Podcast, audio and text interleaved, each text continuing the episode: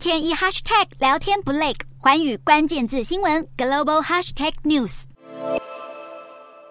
尽管上海街头行人还是不多，氛围却轻松不少。居民终于盼到解封，确诊数再降，显示疫情获得控制。上海市当局宣布，六月一号起，购物中心、百货商场和专卖店等卖场实体通路全面恢复营业。当局更同场加印，宣布高二、高三和初三学生即将分阶段复学，不断释出信号，将在六月全面解封。从二十二号，上海四条地铁线路恢复营运，要求乘客持四十八小时内采样的核酸检测 PCR 阴性证明才能搭车，还温馨提。示示民众要预留时间，以免证明过期。此外，往返两岸的航班也有新规定，乘客必须出示四十八小时内的两次核酸报告，比过去的一次更严格，在台商圈内引发议论。当局声称，港口物流卡卡获得改善，但数据显示，上海港四月货柜装卸量年减近三成，今年前四个月的累计量也年减超过百分之五，显示三月二十八号起，因为疫情开始的风控措施对市场影响很大，业界估计恐怕要到六月中才会恢复正常。